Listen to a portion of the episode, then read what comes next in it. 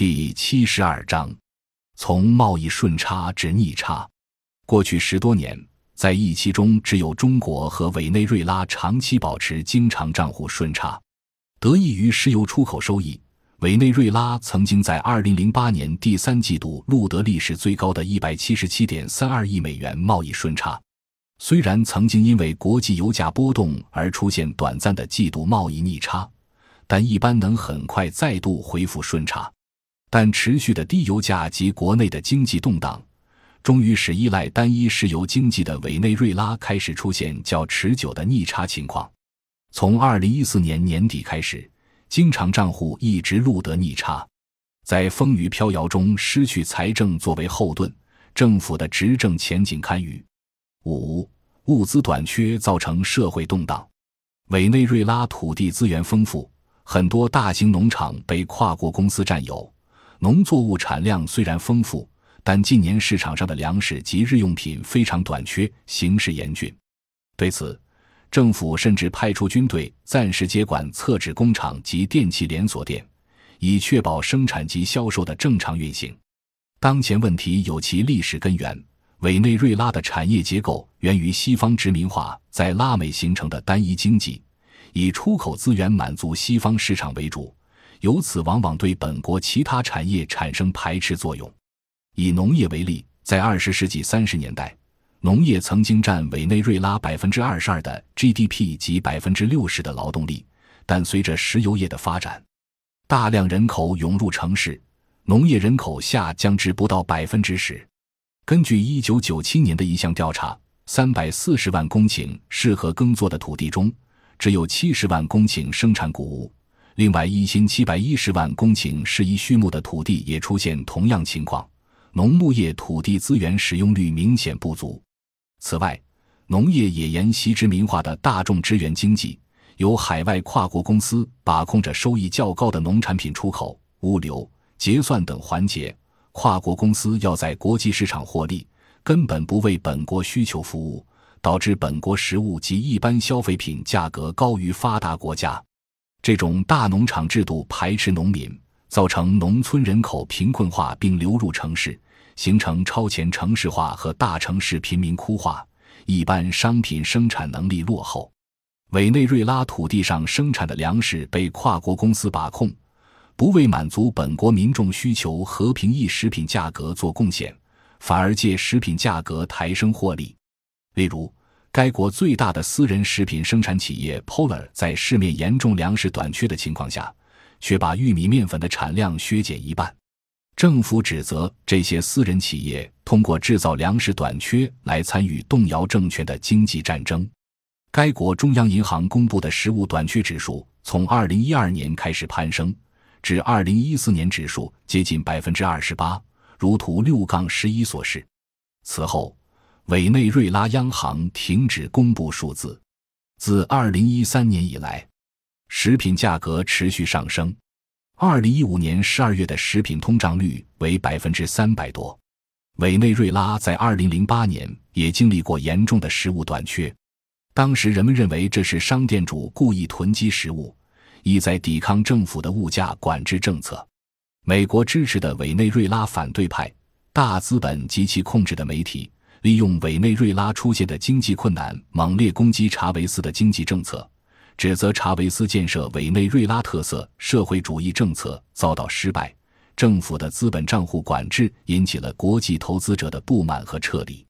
为此，应该取消汇率与利率的管制，减少资本收益税来吸引国际资本。对因油价下跌陷入困难的国有石油公司实行私有化，限制国有银行，增设私人银行。扩大对中小私营企业贷款，重新进入查韦斯退出的美国倡导的美洲自由贸易区，向跨国公司、跨国银行开放贸易金融领域，以促进经济增长。商界及反对派则指责是政府的价格控制及外汇管制导致了经济危机。对于二零一三年以来的这一波物资短缺危机，有分析认为。原因是一年前委内瑞拉的外汇市场中的美元供应开始减少。二零一三年二月，市场上几乎无法买到美元，进口商为了取得美元，需要从黑市中购入远高于官方牌价的美元，造成进口物价急升，推高通胀水平。另一方面，政府的粮食补贴造成国内粮食被黑市偷运至邻国哥伦比亚转卖图利。政府声称，近百分之四十政府补贴的基本生活必需品被走私出国转卖，但也有观点认为该数字实际只有百分之十。此外，在汇率和成本的影响下，委内瑞拉进口农产品价格长期低于国内农产品价格，导致国内粮食等农产品的供给结构发生严重扭曲。总之，导致委内瑞拉成为拉美地区唯一依赖粮食进口国家的原因有多个方面。当然，这个教训让我们更深刻地认识到粮食自己对国家安全的重要性。不可一厢情愿地认为，存在经济大幅波动可能的情况下。主权国家永远可以靠外部的比较优势和国际贸易解决本国粮食问题。委内瑞拉的玻利瓦尔政府也尝试提高本国粮食自给率，过去十多年开展粮食主权运动。虽然委内瑞拉在二十世纪六十年代初曾经有过土地改革，二十万农户获得分配土地，但委内瑞拉仍然具有拉丁美洲典型的土地产权高度集中的特征。其中百分之七十的耕地集中在百分之三的农地拥有者手上。二零零一年通过的《土地与农业改革法》规定，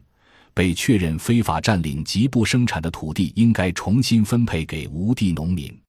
二零零五年又提出回归农村计划，鼓励城市失业居民自愿返回农村从事耕作。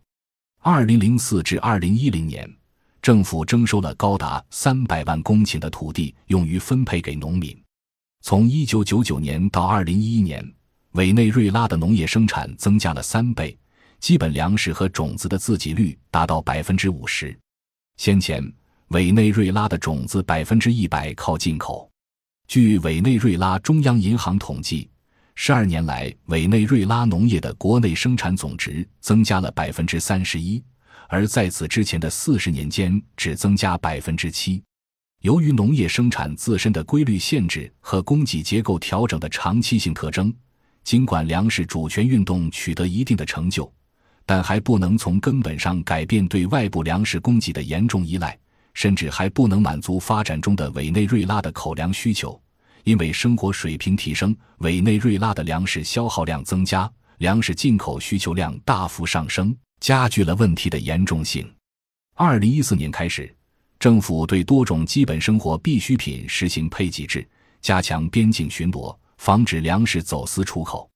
二零一六年，随着粮食供应问题恶化，总统马杜罗出动军队监察食品加工厂，并协调物资的生产与分配。雪上加霜的是，提供全国百分之七十的电力的 El g i r i 水电站。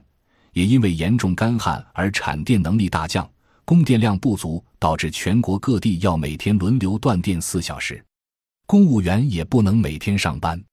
低效率的官僚体系只是问题之一，委内瑞拉的最大问题仍然是殖民主义经济留下的恶果。长期过度依赖石油出口的单一经济结构及少数人占有大量优质耕地且不用于生产粮食，由此。造成与人民生活息息相关的农业及日用品工业发展停滞，其结果是粮食及日常生活所需品都需要大量进口。尽管问题严重，但我们在研究中也注意到，政府近年在减少饥饿人口问题上取得了巨大成就。自查韦斯执政以来，委内瑞拉的饥饿或营养不良人口从超过全国一半降至百分之五。儿童营养不良率下降了百分之四十，贫穷率从一九九九年的百分之五十点四下降至百分之二十六点五，其减贫的成就在世界上数一数二。这主要归功于查韦斯的玻利瓦尔革命，其主要内容是夺回国家的资源主权，把石油收益用于改善民生。感谢您的收听，本集已经播讲完毕。喜欢请订阅专辑，关注主播。主页更多精彩内容等着你。